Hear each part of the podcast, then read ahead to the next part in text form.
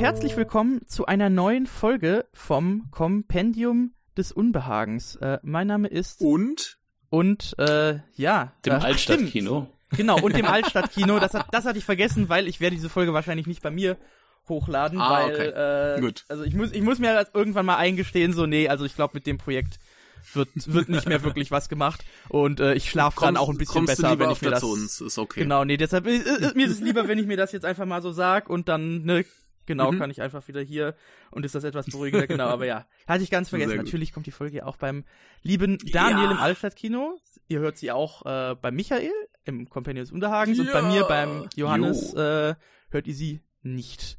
Nicht. Genau. Hm. Ihr hört nur mich, äh, aber das, äh, ja, äh, müsst ihr auch wissen. Ist ja auch schön. findet. Ja, vielleicht findet ihr es auch schön, das äh, hoffe ich auch. Genau, und ähm, eigentlich, man kann, man kann ja gerade mal sagen, diese Folge, ich glaube, Michael, du hattest mir geschrieben, äh, ursprünglich doch Ja. für den Japanuary dieses Jahr, ob wir nicht äh, diesen einen Ja. Film besprechen wollen. Und ja, jetzt Ja, ist äh, äh, Mitte genau. September. genau, ja, das, das, das Ding war, ich habe ja die beiden Filme, die wir besprechen wollen, äh, im Dezember letztes Jahr im Kino gesehen und ich war ziemlich geplättet von dem Kram Mhm. Und äh, dachte mir, da muss man drüber reden, besonders halt diesen einen.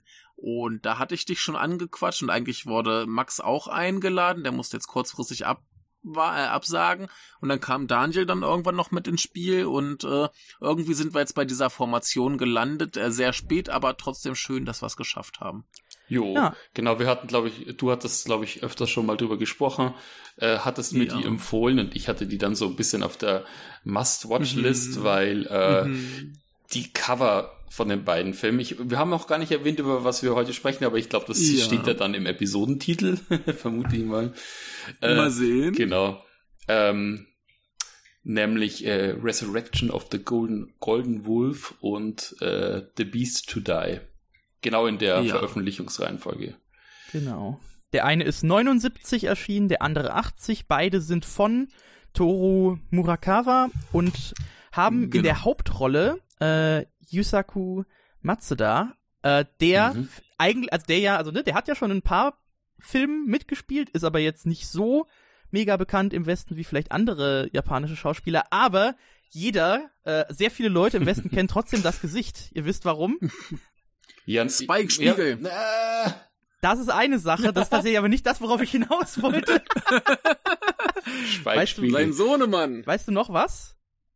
Sein Sohnemann. Chubei Yagyu vom Oni, aus Onimusha 2. Das ist auch nicht das, Ach, das worauf ich hinaus wollte. Wolltest du auf seinen Sohnemann hinaus? Nein, auch nicht. Nein. Äh, Auf was wolltest der du Kerl, hinaus? Der Kerl ist, äh, das Gesicht von dem Kerl ist das Vorbild gewesen für Kusan bzw. Aokiji aus One Piece, dem Eisgeneral. Ah, Äh, die Generäle basieren ja alle auf stimmt. äh, japanischen Ja. Schauspielern und äh, Mhm. er ist eben einer von denen, der da eine Vorlage für war. Genau. hm. Ja, aber äh, ne Spike Spiegel auch. Genau, nee, das, und, das äh, merkt man auch so ein bisschen. Ja. Genau, und äh, Chubei Yagyu vom, äh, aus Onimusha 2 eben auch. Mhm. Ja, und äh, sein, sein Sohn eben äh, Ryuhei Matsuda, äh, der Typ, der sein Gesicht nicht bewegen kann.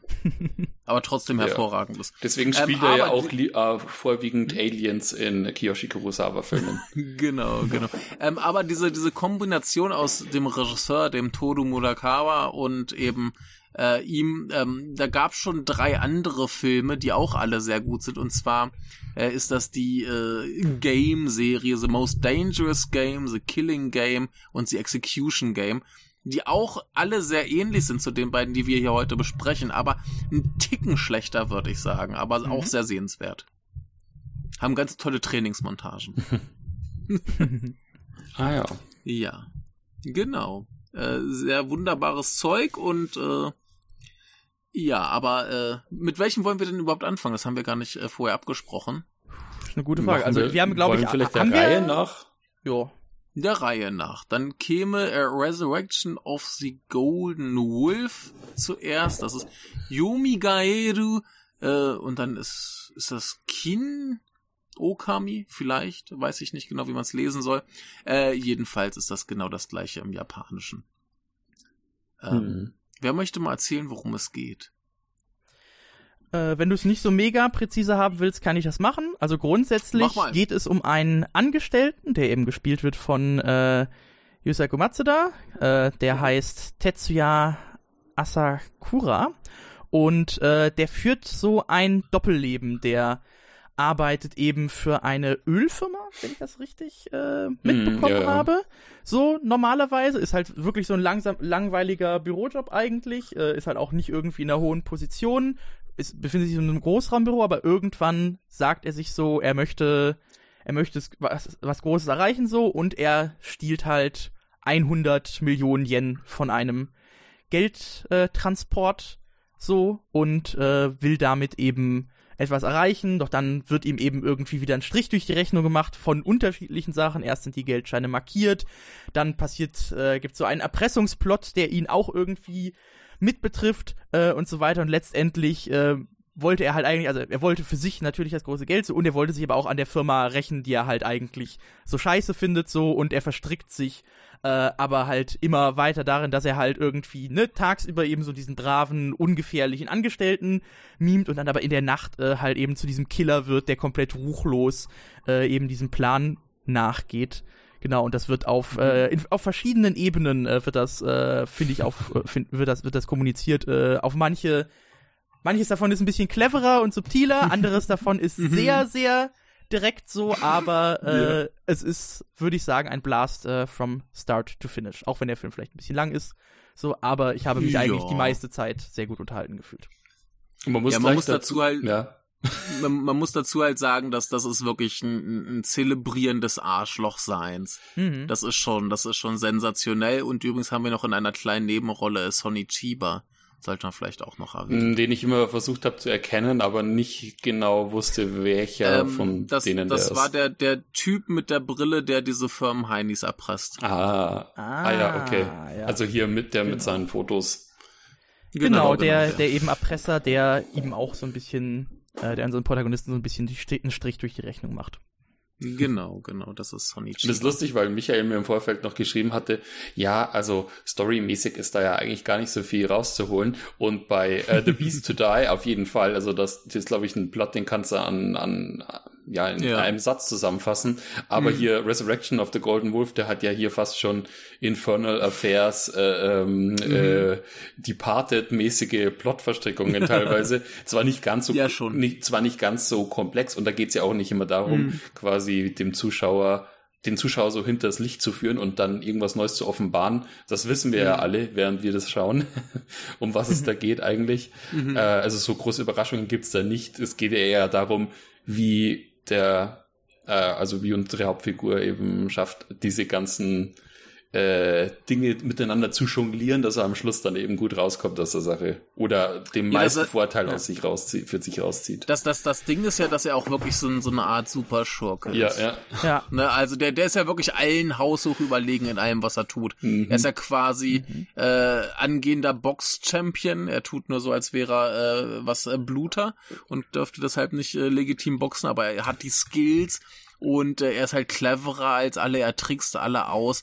Also er ist ein böses Genie. Mhm. Und das macht's dann auch relativ einfach, mit ihm mitzufiebern. Vor allem, weil sie es bei dem hier noch relativ geschickt gemacht haben, dass die anderen halt alles so Arschgeigen sind, wo du denkst, ah, die haben's schon irgendwie verdient. Mhm. Wobei, was ich, also so die meisten zumindest. grundsätzlich finde ich halt interessant, das trifft so ein bisschen auf die beiden zu, wobei auf den hier Mhm. noch so etwas mehr. Also ne, in beiden spielt er wirklich, also Anti-Helden kann man halt fast nicht sagen, Ja. weil er ist halt eigentlich, also er ist eigentlich ein Schurke.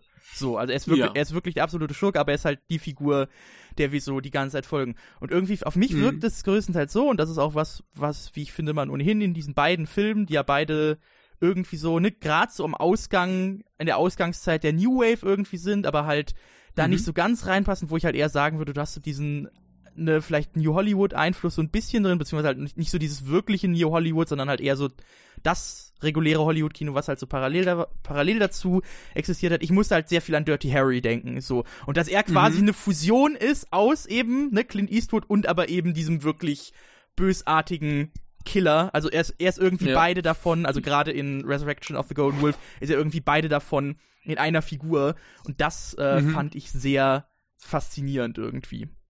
Was dann wieder interessant daran ist, ist, dass das ja äh, ein absoluter äh, teurer, von einem großen Studio produzierter Blockbuster quasi ist. Also das war ja zu der Zeit ungefähr das, was heute Marvel ist. Mhm. Ne, das ist ja eine Kadokawa-Produktion, die yeah. haben die größten, teuersten Filme gemacht zu der Zeit, die Japan hatte. Ja, ist das schon. Und das ist total absurd, dass da zwei solche Filme zustande kamen. Ja, klar. Ich meine, das sind, das sind halt alles äh, Romanverfilmungen, die von, von Kadokawa halt vorher, das ist ja eigentlich ein äh, Verlag gewesen. Und ähm, der Haruki Kadokawa hat ja irgendwann gesagt, ey, warum machen wir keine Filme aus unseren Büchern? Und daher kam das halt, ah, da ist absurd, was da für ein kaputtes Zeug bei rauskam. Ja, ich fand's, ich find's lustig, also weil äh, ich dachte mir jetzt auch beim Sehen letztens, ähm, äh, das ist, das sind Filme aus einer Zeit, wo du die Reflekt, also wo das Reflektieren über die Abs, äh, über die, ja, über das Abscheuliche, was da alles passiert, mhm. überhaupt nicht inbegriffen ist. Also das steht einfach mhm. so da, wie es, äh, also du hast das Gefühl, dass die Hauptfiguren den Film gemacht haben, äh, von der Art. also das wäre, das wäre, das wären beides, glaube ich, Filme, gut, vielleicht, weiß ich nicht, Resurrection of the Golden Wolf vielleicht weniger, der hat noch ein bisschen mehr Tragik drin. Der, ja gut, eigentlich beide, aber ähm, das wären so Filme, wo du dir denkst, ein Yakuza, der sich diese Filme anschaut, der würde, glaube ich, das als einen gelungenen Yakuza-Film, auch wenn es kein Yakuza-Film ist, aber dieser Stereotyp von diesem mm. Einzelkämpfer, dieser einsame Wolf, der sich gegen alle mm. auflehnt und äh, am Schluss als Sieger hervorgeht, ähm, der von, so, von solchen Typen wahrscheinlich gefeiert werden würde, weil der die Reflektierung mm. nicht also die Reflexion nicht in, äh, im Film mit einbegriffen hat. Ähm, mhm. Der steht halt einfach so da in seiner ganzen Abscheulichkeit und alles, was dramatisch ist, ist halt mhm. zwar dramatisch eingefangen, aber wenn du es reflektiert quasi zeigen wollen würdest, dann müsstest du es ja eigentlich noch abscheulicher zeigen und nicht so melodramatisch, was ja dann auch wieder mm. irgendwie so ein, eine Lobhudelei am Schluss für die Figur ist. Also mm. äh, und das ist finde ich teilweise erfrischend, dann immer so alte Filme mal anzuschauen, wo das einfach so dasteht, wo du dir denkst, da, da hast, da, da, da blickst du halt wirklich irgendwie in den Kopf von so einem total durchgeknallten Typen, so ja. ähnlich wie das eben jetzt, äh, wie so ähnlich wie jetzt hier ähm, mit The Northman äh, auch jetzt letztens so ein Film rauskam, wo dann viele gesagt haben, ja, da ist die Reflexion gar nicht über dieses äh, Wikinger-Dasein drin und äh, mhm. dann eben die Leute gemeint haben am Schluss oder Kritiker, ja, das ist genau der Punkt, dass eben so ein Film mal wieder dasteht, ohne dass du die ganze Zeit drüber reflektierst, sondern dass einfach nur bare bones so gezeigt wird, wie eben der Kopf mhm. von so jemand funktioniert. Ja. Was, was ich in dem Punkt ganz interessant finde, ich hatte zu diesem Film noch äh, gefunden, dass sie einerseits halt kein Gut und Böse wollten, so. Mhm. mhm. Und ähm, das Ende aber so gewählt wurde, damit das Böse am Ende halt zumindest noch böse ist. Mhm. Also man war sich schon, schon dessen bewusst, dass das alles natürlich nicht gut ist. Kann man, wie kann man ja, sich klar. das nicht bewusst sein? Wobei ich mir auch sicher bin, dass der äh, Kadokawa, das, das kann kein guter Mensch gewesen sein, ähm, nach allem, was ich über den weiß. Er so, ein so ein zugekokster, ich, ich weiß nicht, wie richtige Menschen funktionieren, mein Typ. Mhm. Ne, aber ähm, ja, sie, sie haben das Ende schon so gedreht, dass man, dass man da schon noch weiß, okay, das äh, war jetzt nicht gerade ein Werbespot für das, was da geschieht. Ja. ja. Nee, deshalb, ich fand halt auch äh, eigentlich bei beiden Filmen, so das fand ich halt bei mhm. Beast to Die, also ne, dadurch, dass halt auch die Handlung so etwas mhm. simpler ist und halt irgendwie, also direkt ja. am Anfang ist dir alles irgendwie klar und dann spielt sich der Film so von selbst, ne, durch die Verstrickung bei Resurrection of the Golden Wolf mhm. ist das nicht ganz so. Aber letztendlich würde halt schon sagen, dass eigentlich bei beiden irgendwie, also klar, es geht immer, es geht immer sehr viel um die Psychologie irgendwie dieser Figuren, mhm. aber bei beiden wird ja auch schon irgendwie so drauf hingedeutet, warum, warum sind die denn so, wie konnten die irgendwie zu solchen mhm. Leuten werden. Das finde ich halt bei Beast to Die wesentlich interessanter, weil es ja da irgendwie auch ja. darum geht, dass er halt so deranged ist, weil er halt im Krieg war im Vietnamkrieg Richtig. und äh, ja. halt das halt einfach die Gewalt, die er dort erlebt hat, halt irgendwie mhm. zu, also dass er damit nicht klarkommt, dass er die halt zurückschleudert irgendwie auf die japanische Gesellschaft so mehr oder weniger. Genau. Das ist das, so, eine, genau, so, eine, da, an, an, so eine Art Anti-Held First Blood. musste ich dran ja. denken. Genau, also ich musste, ja. ich, ich, hätte, mir wäre eher sowas wie Deer Hunter vielleicht noch eingefallen, wobei mm, der ja dann, mm, also das stimmt, ja. funktioniert ja noch ein bisschen anders, aber deshalb, das, deshalb, und das ist ja auch einer der Gründe, warum ich halt sehr so an amerikanisches Kino denken muss, weil ja genau das so ein Thema mm, ist, was du so viel äh, eben in den, in den Filmen so dieser, dieser 70er, 80er Jahre äh, irgendwie mm. hast. Und ähm, genau, also ja, auch irgendwie, also bei Resurrection of the Golden Wolf könntest du natürlich irgendwie sagen, keine Ahnung, irgendwie diese, dieses Beam dieses äh, Angestellten-Dasein und so weiter, äh, hat ihn, hat ihn irgendwie dazu, hat ihn irgendwie dazu verleitet, so zu diesem, zu diesem in Anführungszeichen Alpha, was auch immer zu werden, der ja aber auch irgendwie, also das finde ich auch ganz interessant, so da, da könnte man vielleicht nachher nochmal drüber reden, dass ja eigentlich beide Filme irgendwie so mit Dualität sehr stark spielen, so. Beast to Die hat halt irgendwie diese Figuren aufgesplittet, eben mit ähm, der von Matsuda gespielten Figur und dem Kerl mit dem Afro. Mhm. So, und in Resurrection mhm. of the Golden Wolf geht's ja eigentlich die ganze Zeit so um Schizophrenie, also um Schizophrenie eigentlich auch so mehr oder weniger. Mhm. Er, er, wechselt ja auch eben dann seine Perücke immer, wenn er dann nachts, äh, also ja. er, er, trägt tagsüber für seinen Beamtenjob eine Perücke mit glatten Haaren, nachts hat er lockige, wilde Haare so. Man sieht eben in einer Szene, wie er, wie er eben die Perücke vom Tag abnimmt. Er hat eine Maske eben auch bei sich im Zimmer hängen, die natürlich eben so zeigen mit, ja, er, er maskiert sich quasi äh, für diese eine Seite seines Lebens äh, und so weiter und so fort. Und das, äh, ja, wie man sagt, das ist alles sehr äh, offensichtlich, aber äh, auf ja. jeden Fall gut durchdacht. So, ja. ganz, ganz kurz eingeworfen, ganz am Ende, wenn der Film durch ist, dann hast du noch eine zweite Maske im Genau, Bild. eben. Da werden, werden nochmal zwei Masken gezeigt. Ganz klar, ne? Also das, das ist schon, schon relativ offensichtlich. Und ähm, weil Daniel meinte hier äh, darauf anspielt, dass ich meinte, die Filme hätten beide handlungstechnisch nicht so viel zu bieten. Ich meine, klar, dieser hier, der ist verworrener mit den ganzen Aktionen, die er abzieht, aber die Grundhandlung ist eigentlich nicht so komplex. Oh, nee, ja, ja.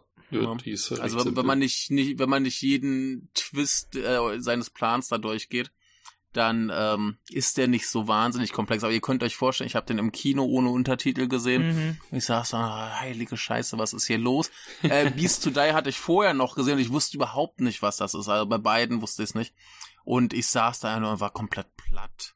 Ja, das ist aber auch was, Filme, was die passiert so hier? stark, also die sind ja auch durchgestylt ohne Ende. Also es ist, ja. ist, lustig, du merkst halt sofort, dass es vom gleichen, also auf jeden Fall vom gleichen Regisseur. Mhm. Ähm, wenn du dir ja schon mal die die, die Wohnungen oder die Häuser von den ja, beiden anschaust. Also gerade in Resurrection of the Golden Wolf, da ist der, der, der, der das wirkt ja, als wäre der in irgendeinem, in so einer Paralleldimension, wo der da sitzt in diesem Zimmer, ja. ähm, mit diesen seltsam verzerrten schwarzen Wände, Wänden, wo es am Schluss dann noch diesen ganzen Voodoo-Touch auf einmal dann gibt.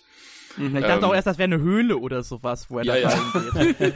ja, vor allem die Szene ja. ist auch so unfassbar dunkel, immer wenn er da mhm. rumsitzt. Du, du weißt gar nicht, wo fangen da die Wände überhaupt an. Mhm. Als da der, die, seine, seine Geliebte da am Schluss da auf dieser Treppe steht und denkst, hey, wo, wo steht die da? das macht überhaupt keinen Sinn. ja. Ähm, nee, aber äh, allein styletechnisch. Und man muss natürlich sagen, Resurrection of the Golden Wolf hat einen super äh, coolen Soundtrack. Äh, the oh, Beast ja, to Die, Fall. da ist fast gar nichts zu holen, aber Resurrection mhm. of the Golden Wolf, da gerade in diesen Action-Szenen, wo ja. er dann ähm, hier diesen, diesen, diesen Strand äh, mit diesen Baracken äh, stimmt. Ja, und da musste ich total an Branded to Kill denken. Also ich musste, äh, mhm. ich habe mir die ganze Zeit gedacht, das sieht aus wie ein Seiji Suzuki-Film. Äh, mhm. Bloß ein bisschen nicht ganz so überdreht, actionreich, sondern ein bisschen runtergefahren. Also gerade, weiß ich nicht, The Beast to Die oder, oder ja, aber eigentlich beide, die haben schon so eine Grundmelancholie irgendwie in der Stimmung. Mm. Die hast du jetzt bei Suzuki nicht so, da ist es doch ein bisschen ja. abgefahrener und actionreicher. Ähm, ja, was, was du aber hier in der, in, gerade in dieser Szene, die du ansprichst, äh, merkst, ist so ein Markenzeichen des Regisseurs. Der dreht gern Action in super langen Einstellungen. Ja. Und mhm. das sind so, so, so, so, ewig lange, wo er, wo dann der, der Hauptdarsteller ewig rumläuft und Leute verprügelt und so weiter und so fort. Das hast du auch in diesen drei Game-Filmen in jedem drin. Da hast du dann minutenlang, dass er durch irgendein Haus läuft und Leute niedermetzelt. Mhm. und das ist hier halt auch, und dass das funktioniert immer ganz wunderbar. Ist ja auch relativ dynamisch. Mhm. Und äh, man, man äh, folgt dem Ganzen relativ schön. Und du siehst halt, wie er ist, er ist wieder allen überlegen. Mhm. Ne, der läuft da einfach rum, macht alles kaputt. Mhm. Der Terminator. ja, ja. ja, ich finde auch, ich finde auch generell so überhaupt, also ne, du hast natürlich sehr viele solche Szenen, aber du hast halt trotz, also mhm. ich finde es krass, wie du trotz eben dieser krassen dann Action-Exzesse in manchen Szenen halt trotzdem so eine mhm. grundsätzliche Ruhe doch auch sehr oft da drin ja. hast. Und natürlich, mhm. ja, also das, was Daniel auch gerade gesagt hat, nicht nur eben die Häuser, auch eben, wenn wir diesen beiden Filmen in die Bars gehen, das ist alles äh, sehr mhm sehr charakteristisch und eben auch, ja, mhm. wie gesagt, der Einsatz von Musik. Gen generell eben all dieses, was du so ein bisschen merkst, was, was eher so wirkt, als würde es auch in einem West halt in einem Hollywood-Film vielleicht mhm. auch vorkommen. Und ich ja. muss total ja. an, also ich, ich finde, es sieht alles trotzdem, wenn man sich mal überlegt, gut, äh, die sind ja ins, also 79 und 80 recht dicht hintereinander mhm. gedreht worden, aber es sieht trotzdem alles noch so aus, als wäre es noch mal zwei Jahrzehnte irgendwie zurück. Also ich muss da zwischendrin mhm. an sowas denken wie äh, hier äh, Le Samurai von äh, Jean-Pierre Melville oh. oder so, dieses diese ganze mhm. diese ganzen französischen Noir-Filme und so, die ja auch so in diesen äh, durchgestylten 60er äh, Bars mhm. und so mhm. spielen teilweise. Auch die Einrichtung von ihm hier, hier jetzt in The Beast to Die oder so. Es sieht einfach aus, als wäre das noch alles irgendwie zwei Jahrzehnte zurück. Und mhm. hat natürlich deswegen auch noch ein bisschen mehr Style, äh, weil mhm. in den 80ern äh, oder Anfang der 80er mhm. äh, sahen Dinge ja teilweise nicht mehr so aus. Also mhm. hin und wieder schon. Man, man sagt ja sowieso, diese, also der Stil von einem Jahrzehnt, der ähm, zum Beispiel der Stil der 70er, der typische 70er-Stil, den kannst du eigentlich erst so ab 75 aufwärts zählen bis in die Anfang der 80er rein und dann ja, der mhm. typische 80er-Stil wäre halt dann eher Ende der 80er. Also das gibt schon noch so Überschneidungen, aber insgesamt finde ich, sieht mhm. schon eigentlich bisschen mhm. älter aus als ja, als, als, als in seinem Entstehungsjahr. Mhm. Deshalb, da würde mhm. würd mich mal interessieren, ich weiß gar nicht, ob ich das irgendwie verwechsel, aber es ist doch auch so, war es nicht auch so, dass in Japan eine Weile lang, also dass, dass die halt nicht ganz die den technischen Stand der Kameras von irgendwie äh, Amerika und so hatten? Oder verwechsel ich das gerade? Weil ich weiß auf oh, jeden das Fall, dass kann es, gut sein. Deshalb, es gibt mhm. auf jeden Fall einige Länder, also mhm. das merkst du dann halt bei nationalen Cinematografien öfter mal. Da sind halt mhm. Filme, die die halt in den 70ern, also die die halt in den 80ern gemacht haben, sehen halt eher aus wie 60er Jahre Filme, weil die halt mhm. einfach noch anderes, älteres Kameraequipment da nur zur Verfügung hatten. Äh, aber das weiß ich halt nicht genau und da bin ich halt auch kein Experte, das wäre nur so eine Sache, die aber, mir da eingefallen aber es, ist. es würde mich halt hier nicht wundern, mhm. wenn der Kadokawa gesagt hat, ey, also ich meine, ähm, die Filme sind halt auch extrem Hollywood inspiriert. Äh, die hatten wohl auch ein bisschen Diskussion wegen der Waffendarstellung. Ne, weil es in Japan ja tendenziell, oh, mach mal lieber mit Schwert und so weiter, ist cooler. und ähm, die wollten dann eben die Pistolen ein bisschen zelebrieren, was wohl auch einer der Gründe ist, warum Matsu da die Rolle kriegt, weil er eben so ein physischer Schauspieler ist. Ne? Er ist ja wirklich ein Tier hier. Ne? Und ähm, der das halt gut rüberbringen kann.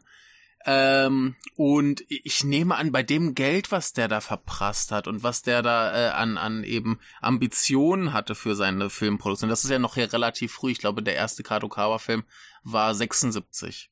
Da sind mhm. wir hier mhm. noch relativ früh mhm. dran. Und ich glaube einfach mal, ähm, dass die sich das schon geleistet hätten, wenn es da irgendwie äh, kameratechnisch noch Probleme gab. Also würde mich eigentlich ein bisschen wundern, wenn mhm. sie hier noch weit hinterher stecken. Äh, aber ich kann es dir nicht mit Sicherheit sagen. Kann natürlich sein, dass sie da ein bisschen hinterherhängen. Oh ja, aber deshalb man muss aber ja sowieso allgemein ja. sei, sagen, dass japanische Filme oft älter aussehen, äh, wenn du äh, im Gegensatz zu den westlichen äh, mhm. Gegenstücken. Äh, ich meine, Japan hat ja auch noch ähm, bis äh, äh, spät in die 60er rein hauptsächlich Schwarz-Weiß-Filme gedreht. Also ja. äh, da gibt's, da war ja zum Beispiel Schwarz-Weiß-Kino noch viel, viel länger vertreten als hier im Westen. Mhm. Wo man hier schon fast alles in Farbe gedreht hat, hat Japan noch hauptsächlich in, äh, in Schwarz-Weiß gedreht. Also da vielleicht hängt es damit auch zusammen. Also ich habe auch immer das Gefühl, teilweise mhm. schaue ich Filme aus den 2000, also von den 2000ern, die sehen dann teilweise mhm. aus wie wie aus den 80ern. mhm. Ja, ja wenn, wenn so in der Zeit irgendwer die Mittel hatte, so ein bisschen auf Hollywood-Niveau zu drehen, dann eben Kadokawa. Mhm. Also würde mich nicht wundern, wenn sie sich da schon ums, ums Feinste gesorgt haben, aber wer genau weiß es nicht. Mhm. Ja. Aber auf jeden Fall diese ganze Dekadenz ist halt geil, so in den Häusern und so weiter, was ja auch an Autos so rumfährt. Ne, also da, da ist ja nur äh, da, das flie da fließt auch viel Geld, ja. ja. ja und, Auch die De und auch die Deko in den Bars und so weiter, das ist schon mhm, alles sehr großartig. Sehr eye-catching. Ja, mhm. ähm, äh, ja, ich meine, wir, wir switchen jetzt gerade eh immer so ein bisschen zwischen den Filmen hin und her. Ähm, ja. genau, allein auch die, die, äh, keine Ahnung, das geht ja bis da so weit, dass selbst die die Telefonzelle in äh, The mhm. Beast to Die hat irgendwie so ein Wandfresko drin und so ein Goldkäfig, also wo ich mir auch dachte so, ey, aber mhm. was ist das bitte schon für eine Telefonzelle? Also da haben sie sich schon die abgefahrenste Bank überhaupt rausgesucht. Mhm. Oder vielleicht haben sie das Ding ja sogar irgendwie im Studio aufgebaut, also keine Ahnung. Aber da ist äh, echt so viel Liebe zum Detail drin. Es hat mich dann eben teilweise so an diese ganzen äh, Set-Pieces aus äh, Tokyo Drifter erinnert. Mhm. Also auch was dieses knallbunte und so äh, betrifft, das sieht halt einfach echt immer schön aus. Das ist ein Stil, der mich halt immer gleich äh, ja, da hat für mich ein Film schon immer gewonnen. auch der kann, der kann äh, die Handlung noch so hohl oder was oder nicht hohl, aber rudimentär sein, mhm. äh, ist für mich immer ein immer ein Plus. Ja. Ähm, ich kann dir sogar sagen, ähm, die, die Bank, das ist ähm, ein, ein, ein äh, Firmengebäude von einer Sicherheitsfirma. Ah, okay. Ja. Also, das ist äh, ein bisschen kurios. Aber ja, ähm, äh, wo du jetzt schon meintest, wir switchen eh schon die ganze Zeit hin und her. Wollen wir kurz mal erzählen, wo es bei Beast to Die drum geht und dann einfach beides in einem Abwasch zusammenschmeißen, weil Also, wir es eh schon so Wäre machen. ich ziemlich für, Ja. weil ich finde eigentlich, durch Ja. den Vergleich von den beiden Filmen wird halt eigentlich Ja. auch klar, so was eigentlich die interessanten Gut. und klaren Aspekte Ja, Mhm. dann, dann erkläre ich mal kurz, worum es geht. Und zwar Beast to Die haben wir eben äh, diesen kleinen Gangster, wieder gespielt von Yusaku Matsuda. Und er klaut erstmal einem Polizisten die Pistole und äh, bringt damit ein paar Yakuza um und klaut denen einen Haufen Geld. Und dann gibt's eben so ein paar Untersuchungen seitens der Polizei, wo aber eigentlich nur so ein Polizist hinter ihm her ist.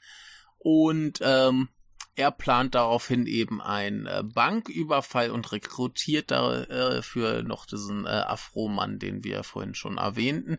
Und zum Schluss eskaliert alles sehr, sehr hart mit äh, Vietnam-Flashbacks und äh, einer minutenlangen Vergewaltigungsszene, die ganz schön schlimm anzusehen ist.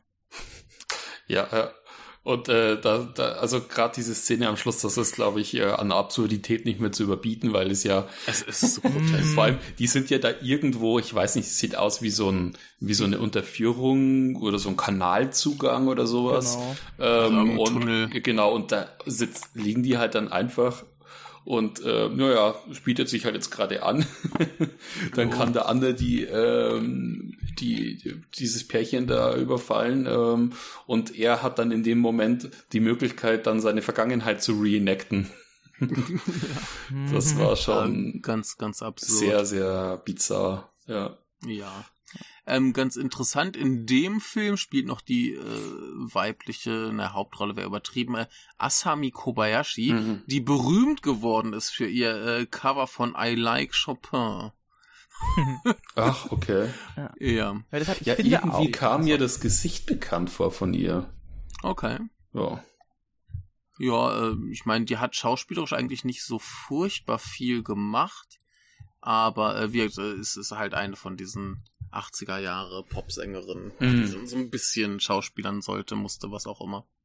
Wahrscheinlich kam sie mal irgendwann äh, in einen der etlichen äh, J-Pop, Best of äh, 70s, 80s J-Pop äh, Playlists auf YouTube über den Weg. Ja, ja. Aber diesen Polizisten, der da mitspielt, das ist äh, Hideo Murota, den kennt ihr vielleicht aus äh, Merry Christmas, Mr. Lawrence, Kagemusha, äh, Sasori, Toda Toda Toda, in Hiruko the Goblin. in sehr vielen. Er war überall. Er war in allem. Also das ist hier, glaube ich, dann noch das Ja. bekannteste Gesicht. Also ich kann mal sagen, ich habe 17 Ah, Filme mit ja. ihm gesehen. Ja, das finde das finde ich immer interessant. Da Oh. merkt man, da merkt man immer so, okay, das ist halt wirklich ein bekanntes Ja. Gesicht. Genau. oh, ich habe 18. Ha! Scheiße. Ah! ja, Hm. Genau, aber wie, wie verhält es sich denn nun zwischen diesen beiden Filmen? Also wir haben ja schon Mhm. gesagt, dieser hier ist von der Geschichte her sehr, sehr viel klarer und hier ist es auch durch dieses Vietnam-Trauma sehr viel einfacher, mit diesem durchgeknallten Typen irgendwie Sympathie zu haben. Wir bei anderen Regeln ist es eher so ein bisschen darüber, dass die, gegen die er vorgeht, halt eigentlich auch ganz schöne Drecksäcke sind. Ähm, ja. Was ich bei dem halt so spannend fand und deswegen glaube ich, finde ich sogar im Rückblick äh, The Beast to Die Mhm. Den unterhaltsameren Film, weil oh, jetzt, äh, jetzt bin ich ja, gespannt. ähm, weil ähm, also es gibt ja es gibt ja Filme, die schaut man ähm, und Aber wenn jemand irgendwie so einen. Plan an, äh, ausheckt, dann ähm, bist du quasi als Zuschauer gespannt, schaffen die Leute, die sich da beteiligen, das den Plan so durchzuführen, wie sie sich vorstellen und weiß quasi im Vorfeld schon, um was es da geht. Und was hier halt toll ist, ist, äh, selbst wenn du dir irgendwie die, die Zusammenfassung irgendwie auf IMDb oder was zusammenliest, um was es Mhm. groß geht, du weißt, da ist ein Typ, der ist vollkommen durchgeknallt. und ähm, äh, du hast eigentlich keine Ahnung, wohin der Film geht und äh, du hast eigentlich keine klassische Spannung, sondern du hast so kleine Irritationen und Überraschungen die ganze Mhm. Zeit. Also äh, zum Beispiel diese ganze Szene, als er diesen Juwelier anruft und ihn bittet, da Mhm. sich mit ihm zu treffen in der Bank. Da hockst du ja erstmal da und denkst dir, was geht überhaupt? Also du hast ja keine Ahnung, was der Kerl überhaupt vorhat. Du bist quasi Mhm. dabei, äh, herauszufinden, wie gestört die Psyche von diesem Typen funktioniert, ohne dass du irgendwelche inneren Monologe hast, die das vorweggeben, zu was der, zu was er überhaupt fähig ist. Also Mhm. ähm, und du hast dann immer diese kleinen Aha-Momente, so, ah ja, ja, ach so, äh, so, er wollte quasi nur diese Info rausfinden, wie lang brauchen die, äh, wie lang braucht die Polizei, bis sie bei der Bank ist. Ah ja, er Mhm. versuchte die äh, Kamerasysteme auszuloten und so weiter. Also du weißt, er plant irgendwas, ähm, hast halt immer das große Fragezeichen im Hintergrund, warum macht er das alles? Also warum äh, Mhm. äh, dreht er dadurch? Aber äh, der, ich finde, die, die Spannung oder der Unterhaltungsfaktor ergibt sich halt daraus, dass du weißt, der Kerl könnte alles machen, weil er zu allem fähig ist.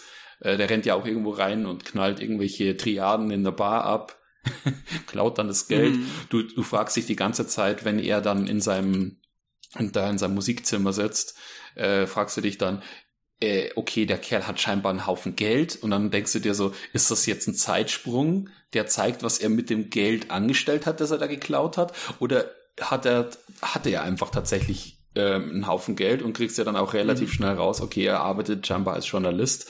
Ähm, und was ich halt hier auch so spannend fand, war, ähm, dass du gar nicht das Gefühl hast, dass er so wie jetzt eben im Gegensatz zu ähm, Resurrection of the Golden Wolf, dass er so eine Art Doppelleben führt, weil er ja hier auch ein Journalist ist und gleichzeitig ähm, ein Serienmörder, der im Hintergrund äh, Leute abknallt, ähm, sondern du hast das Gefühl, er ist eigentlich er verstellt sich eigentlich kein bisschen, also auch wenn er da irgendwie in Mhm. seiner Arbeit aufkreuzt, so denkst du, wie kann er überhaupt diese Fassade aufrechterhalten mit seiner ganzen Art, die er an sich hat. Also Mhm. da hast du nicht so wie in ähm, äh, Golden Wolf dieses stark, dieses Clark Kent Ding, dass er äh, quasi sich so ein bisschen, dass er so ein bisschen untertaucht, während er in seiner Arbeit so ist. Brille aufsetzt und Genau, äh, dann genau. Sagt, ja. Genau, sondern du hast das Gefühl, er ist eigentlich die ganze Zeit total entrückt und äh, wie, wie Mhm. er überhaupt äh, das schafft, nicht sofort in Verdacht zu geraten, ist mir bei dem Film ein absolutes Rätsel, aber Ja, hier, hier ist er ja so ein bisschen, ähm, wenn er normal unterwegs ist, so der ganz schüchterne. ja, genau. Ne? Ja, genau. Und das, das passt ja irgendwie schon noch. Also der geht dann so rum mit seinem Büchlein im Arm und äh, guckt ganz unschuldig. Ähm, was ganz lustig ist, ist, ähm, weil er ja hier so ein bisschen aussieht, aussehen soll wie so ein wandelnder Toter, Mhm. hat er sich wohl noch mal so 10 Kilo runtergehungert und sich ein paar Backenzähne ziehen lassen, damit das Gesicht irgendwie schmaler aussieht. Ach du Äh, Scheiße. Method Acting, yay! Ja, ja. Äh, Ja, was ich aber auch ne? interessant finde, also was ich auch aber auch interess Ja. etwas interessanter finde, noch so äh, dann im Vergleich zu äh, Mhm. Resurrection, ist das ja auch, also wenn wir so diese erste Szene, wo er ja äh, hier mit dem Polizisten ringt und dann da bei diesen Mhm. Gangstern da reingeht und so weiter, das, also das ist ja komplett anders als wie er sich halt in seiner Rolle in Resurrection verhält. Mhm. Weil es ja wirklich so, also in Mhm. Resurrection ist es halt so, keine Ahnung, ne? Der verstellt sich so, aber wenn er zuhaut und wenn er in einer Gefahrensituation ist, okay, du, wei- du weißt, du weißt, er weiß genau, Mhm. was er tut. So, der ist kampferfahren und so weiter. Und hier in dieser ersten Szene, da, str struggelt der ja richtig, der hat ja richtig Schwierigkeiten. Mhm. Erst, denk, erst Ja. denkst du, also du denkst erst schon mal überhaupt, ne, der verliert gegen den Polizisten so, der Polizist Mhm. hat ihm erstmal überwunden, dann schafft er es doch irgendwie. Und auch als er dann da in den Raum reingeht, wirklich, du, denk, du denkst dir die ganze Zeit so, warte mal, also zie- zieht er das jetzt durch so? Das ist ja schon, also der, Mhm. der wirkt halt überhaupt nicht, als wäre er überlegen, als wäre er überhaupt dazu fähig. Ja. Sowas grundsätzlich machen, sondern vielmehr als hätte er halt Glück gehabt oder und denkt oder halt einfach so eine Sache der Mentalität so. Mhm. Dem ist es halt egal, so der hält sich halt einfach rein, weil er halt nichts zu Ja, verlieren hat, Das weil er Spannende, halt das Spannende genau. ist halt die Skrupellosigkeit, die du eben ansiehst. Du weißt, der ist Mhm. komplett wahnsinnig. Also der äh, eben, Mhm. wie du schon sagst, äh, er er riskiert es einfach, jetzt den kürzeren zu ziehen, aber dadurch, dass er Leute einfach so dermaßen überrumpelt mit seiner ganzen Art, schafft das eben immer äh, so, ja, auf gut Glück davon zu kommen, weil er eben, weil Leute einfach komplett überfordert sind mit seinem, Mhm. mit seiner äh, Skrupellosigkeit. Äh, Mhm. allein wie so, da dachte ich mir auch schon äh, in der Szene, als er da sein, sein, seine Schalldämpferpistole abholt, dachte ich mir so, Mhm. oh, der, der Kerl, der muss jetzt dran glauben und im nächsten Moment Bam. ja, Mhm. in äh, einfach in der Fußgängerzone über den Haufen Mhm. geschossen und äh, Ja. sehr, sehr beeindruckende Szene fand ich das auch. Ja, Vor allem halt mhm. auch, dass, Was- halt, dass was- halt komplett still ist alles und auch, ja. Ja. Was ich aber auch sensationell finde, ist so dieser, dieser Unterschied in der Persönlichkeit zwischen den Filmen, siehst du eben auch in der Inszenierung.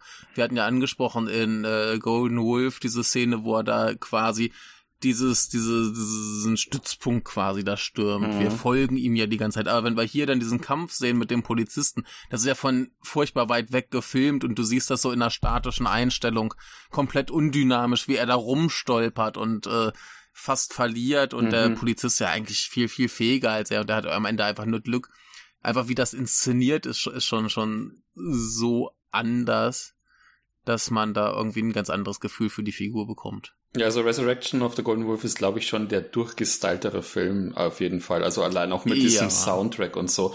Und äh, ich finde bei äh, The Beast to Die, da merkst du, da merkst du wirklich so das, da merkst du schon so das total pathologische irgendwie fast schon. Mhm. Äh, das kriegst ja, du da besser, finde ich, da auch mhm. wesentlich besser mit, ja.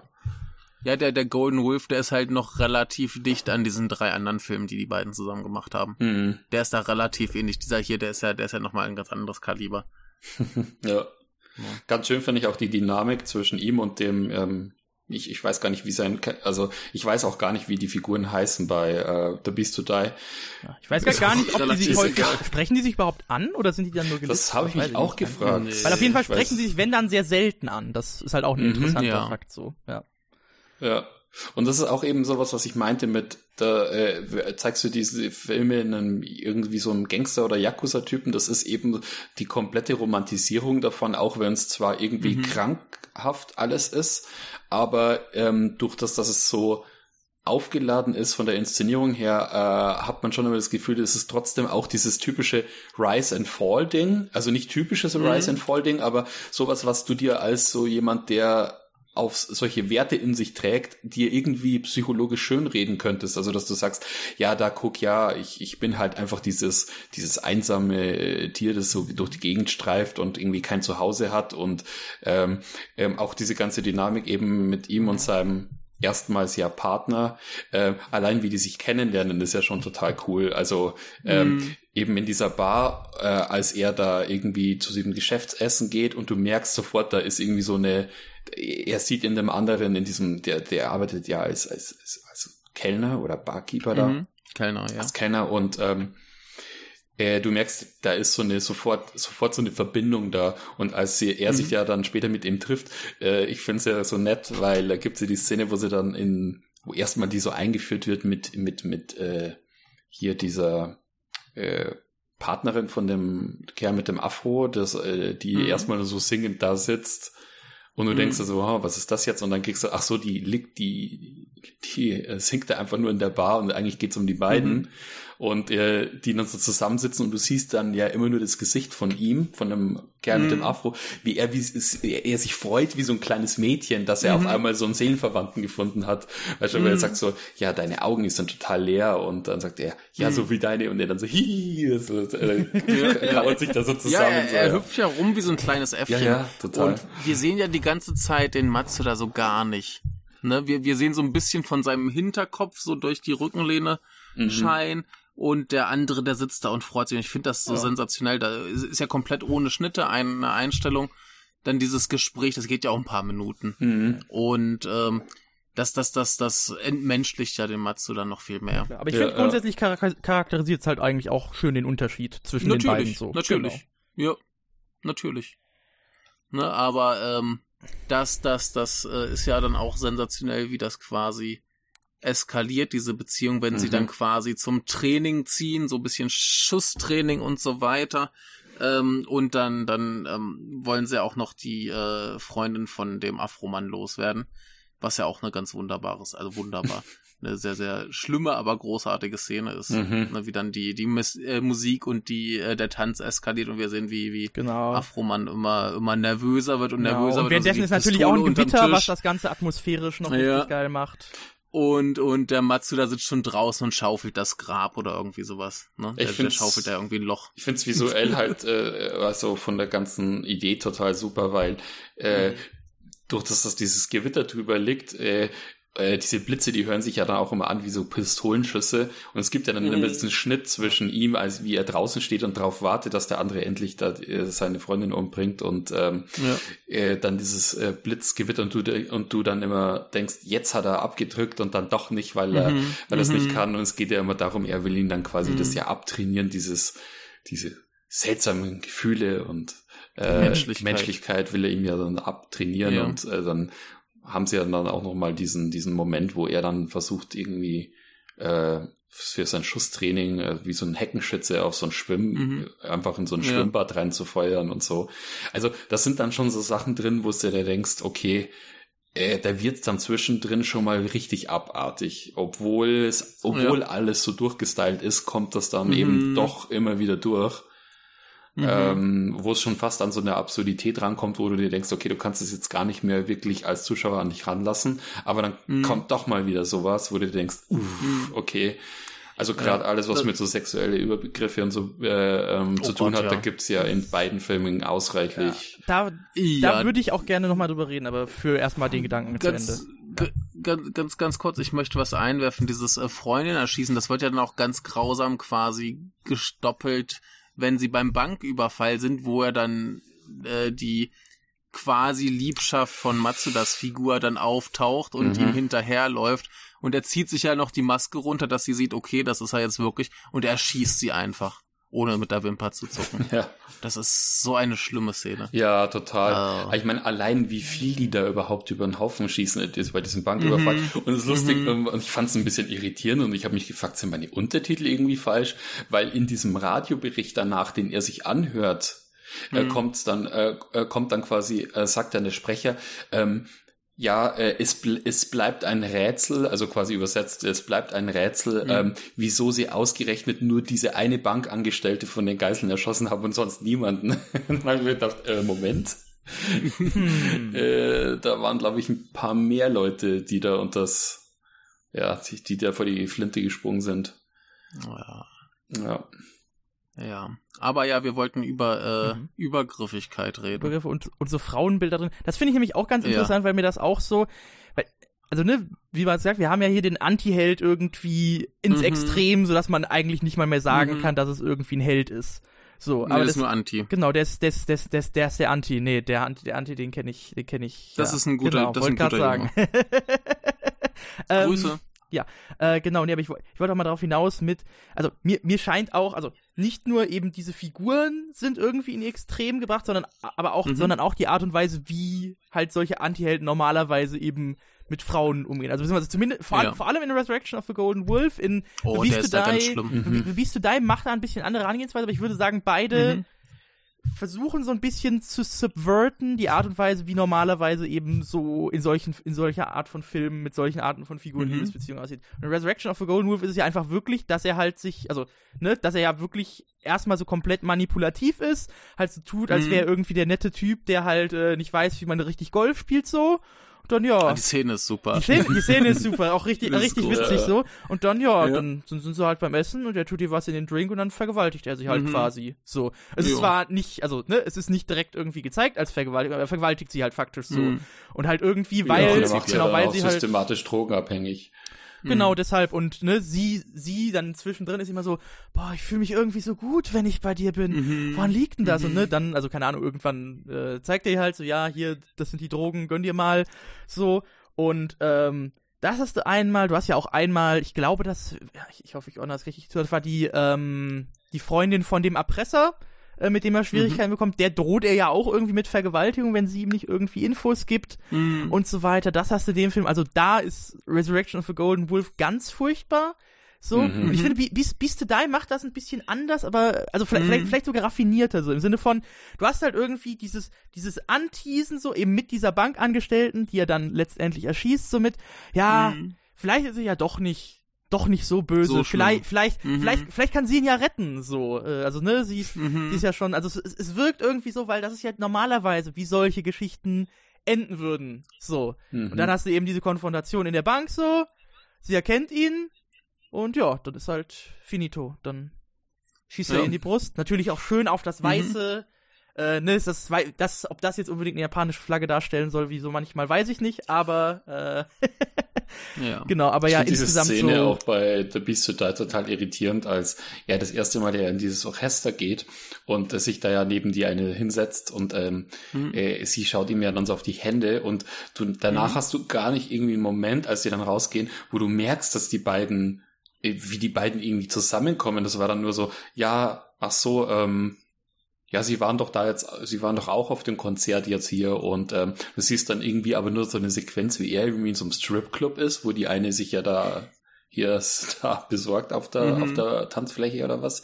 Und dann weißt du nicht, war das jetzt ein Traum von ihm, weil er auf einmal irgendwie aufwacht in seinem, mhm. in seinem Sessel irgendwie zu Hause und du hast, also ich fand da waren die Übergänge sehr, sehr mhm. rätselhaft teilweise. Ja, du hast, du ja. hast so ein paar ein bisschen traummäßig wirkende mhm. Übergänge. Mhm. Auch so, ne, als hier äh, der Kerl mit dem Afro aufwacht so und dann halt gesagt wird so, mhm. ja, wir sind ja jetzt fertig so und dann dachte ich mir auch so, warte mal, jetzt mit der Sequenz, könnte das irgendwie? Nee, aber das, das wird schon mm. stimmen. Es hat halt nur eben die Kontinuität so absichtlich gebrochen, ja. was aber halt ein sehr interessanter Effekt auf jeden Fall war. Ja, ja. ja Beast, Beast to Die ist da schon ja. ein bisschen offener für, für so Sachen und Interpretation. Also ich finde den Golden Wolf, da ist alles relativ stringent. Aber Beast to Die wirkt auch äh, gerade am Ende, mhm. wenn wir diese, diese Schlusssequenz haben, wo er dann nochmal in diesem Orchester ist und plötzlich sind die Leute weg und er geht raus und wird halt erschossen. Ja, ja. Ähm, ist auch so ein bisschen traumhaft, merkwürdig, nicht ganz eindeutig. Aber ähm, um nochmal auf diese Übergriffigkeit zurückzukommen, mhm. ähm, das, was du in Resurrection of the Golden Wolf hast, hast du in den anderen drei Filmen von den beiden äh, noch viel schlimmer. Okay. Hätte ich mir auch Denn denken hier, können, ja. Hier, hier ist es ja so, äh, er, er droht der einen Frau quasi mit Vergewaltigung, wenn sie ihm nicht sagt, was er will. In den anderen zieht das durch. Ah, okay. Ja. Und äh, es ist noch viel schlimmer anzuschauen. Ähm, und dabei noch weniger eindeutig, dass er ein absolutes Arschloch ist. Also das, das mhm. ist so ganz grenzwertiges Zeug, äh, trotzdem sehr unterhaltsam. Abgesehen dessen. Bei der Golden Wolf kommt sowas ja auch schon äh, vor, als er da die eine da gegen den Maschendrahtzaun und ihr da genau, alles die Szene aufreißt. Ich, ja. Genau, das, das ja. meine ich, das meine ich ja, genau. genau. Ähm, ein interessantes Detail noch zu dieser Sexszene nach dem ähm, Drogeneinflößen. Äh, die Schauspielerin äh, Jun Fubuki heißt sie die äh, hat wohl diese Szene gedreht, in dem Glauben, dass das am Ende eh nicht gebraucht, äh, benutzt werden kann, weil es zu explizit ist und hat dann einfach mal voll aufs, aufs Gas gedrückt und äh, dann ist es doch im Film gelandet. Ja, krass. Äh, ja. ich dachte mir auch immer währenddessen so, okay, das ist schon sehr das, offensichtlich. Das ist schon, schon, schon hart dran, ne? Also, also vor, vor, allem, als sie dann noch Schluss... beim Frühstück da sind. Als sie dann noch beim Frühstück oh, sind. Die, die Frühstücksszene ist so also, gut, das ist so witzig. Ja, aber, aber Michael, äh, wir beide, ja. wir haben doch äh, Bitter Moon gesehen, oder? Das ist, äh, oh ja, das, ja. ich musste total dran denken an Bitter Moon. Mhm. Äh, diese okay. Frühstücksszene. Den habe ich noch nicht gesehen, aber das ist einer der Hassfilme meiner Mutter tatsächlich, lustigerweise. Oh, lustig, dass er okay. die sogar gesehen hat, den sogar gesehen hat, ja. Ja. Ja, der macht ja auch keinen Spaß. also nicht im klassischen Sinne. Ja. Ähm, aber ja, wie gesagt, äh, was, was diese, diese äh, Übergriffigkeit angeht, da sind die anderen Filme von den beiden noch viel schlimmer. Also, mhm. das ist so. Äh, hier schon ein bisschen gemäßigt für den äh, Mainstream. Ja, ja.